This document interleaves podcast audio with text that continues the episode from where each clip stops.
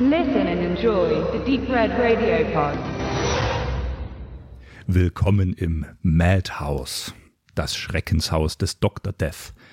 Wir freuen uns sehr und danken Wicked Vision Media für dieses tolle Mediabook von eben genannten Film im Original Madhouse, nachträglich benannt das Schreckenshaus des Dr. Death im Original eigentlich. Ich lese hinten einen Satz vor, der ganz auf Hauptdarsteller Vincent Price zugeschnittene Horror-Thriller aus dem Jahr 74, auch mit Peter Cushing und Robert Quarry, stellt eine ironische Verbeugung vor dem eigenen Mythos als Horrorstar dar. Und das trifft es. Der Film Madhouse, äh, so schreibt äh, Rolf Giesen, er hat das Booklet geschrieben, er kuratiert ja auch viel von Anolis und viele Hammer-Horror-Editionen, die rauskommen. Äh, Giesen schreibt, der Film mag kein bedeutender Film sein, schreibt er, aber das finde ich wieder sehr wertig und, und, und schwierig bei Giesen. Im Gegensatz zu vielen anderen Filmen ist es keine äh, Lebenszeitverschwendung, ihn sich noch einmal anzuschauen. Äh, Giesen ist da immer sehr drastisch. Er hat da seine Vorstellung von dem, was man anschauen kann, was nicht. Zu dem Film.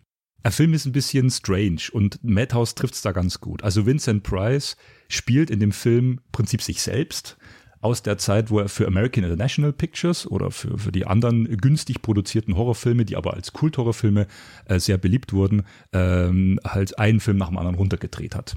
Äh, geht mit einer Sequenz los, wo er seine Freunde und Kollegen zu sich zu Hause in seinem äh, großen und äh, Anwesen, in seinem gut ausgestatteten Anwesen einlädt zu einer Party und zeigt von 8 Millimeter zu Hause war Home Cinema 8 Millimeter seine Filme und beweihräuchert sich so ein bisschen selbst oder lässt sich selbst so ein bisschen loben auf seine guten alten Tage. Gleichzeitig merkt man auch, dass seine Zeit dann langsam vorbei ist. Es wird, gibt immer wieder Anspielungen, einerseits von dem im Film gespielten Produzenten, von dem aktuellen Film, in dem er diesen Paul Toombs spielt, also den Dr. Death. Paul Toombs ist also diese menschliche Rolle und Dr. Death sein, sein böses alter Ego, äh, dass er sagt, naja, komm, jetzt äh, erfüll mal deinen Vertrag, mach mal hier. Und dann gibt's eine wunderbare Szene, wo er ihn anfaucht, na, nach Schnitt einer Szene, ich erfülle meinen Vertrag, wenn ihr meiner neuen Kollegin hier, meinem Sidekick, beibringt, äh, was Schauspielerei bedeutet oder wenn sie ihren Job richtig macht. Also auch dieses verdrängt werden von einer jüngeren Generation, von, von jungen Schauspielern, die ihren Job eigentlich nicht so richtig können, dass er so ein bisschen verdrießlich ist. Der Film beginnt aber von Anfang an also so auf zwei Ebenen zu spielen. Man weiß eigentlich gar nicht, was ist real. Ist es jetzt real, dass er sich als Schauspieler spielt und verdrießlich seine Partys macht?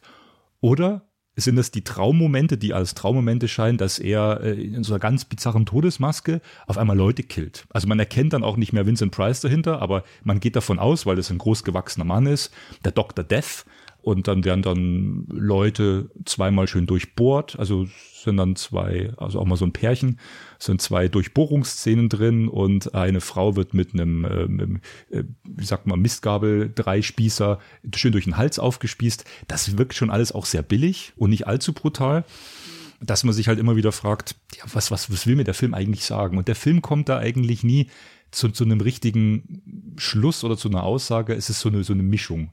Eine Mischung an Reminiszenzen aus dieser American International Pictures Zeit mit Vincent Price und an, ich würde sagen, es ist so eine Art Vorläufer von Scream, weil er sich einerseits auf die vorhergehenden Horror-Klassiker bedient, wie die funktionieren und so muss es ja dann auch sein und eigentlich ein Meta-Horrorfilm sein will.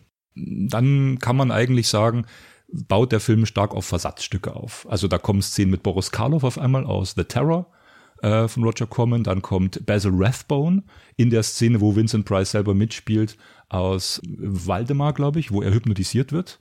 Und diese Szenen von diesem 8 mm Format, was auch stellenweise uns als Zuschauer gezeigt wird oder dem Publikum, sind dann, haben dann diese, diese typischen Schlieren drin, diese Filmkratzer. Das wird aktiv so inszeniert. Aber der Film als Ganzes ergibt A, wenig Sinn und ist jetzt auch nicht mega spannend. Es ist ein Kuriosum. Ja. Man kann ihn sich gut anschauen und das Fazit, was ich geben würde, er macht eigentlich nur dann richtig Spaß oder macht Sinn, wenn man auch diese Filme schon mal gesehen hat. Also wenn man weiß, äh, wenn man mindestens fünf oder zehn Filme mit Vincent Price oder Peter Cushing oder Basil Rathbone, der ja auch mal Sherlock Holmes gespielt hat, gesehen hat und, und, und. Es wurde ja ein gewisser Jim oder James Clark als Regisseur verpflichtet und der Film ist so, so ein Produzentending. Es ist eine Co-Produktion von American International und Amicus Production. Und Amicus Production hat auch gesagt, der Film muss Madhouse heißen. Die haben drei Cutter gehabt, die den Film dreimal umgeschnitten haben. Äh, als dann dieser fast finale Cut rauskam durch Amicus, hat sich auch Vincent Price ziemlich geärgert, was das jetzt soll. Also das war ein heilloses Durcheinander. 74 kam er raus das war, ich glaube, ein Jahr danach, als James H. Nicholson, ich will nichts Falsches sagen, einer von den beiden American International Pictures Hauptproduzenten raus war.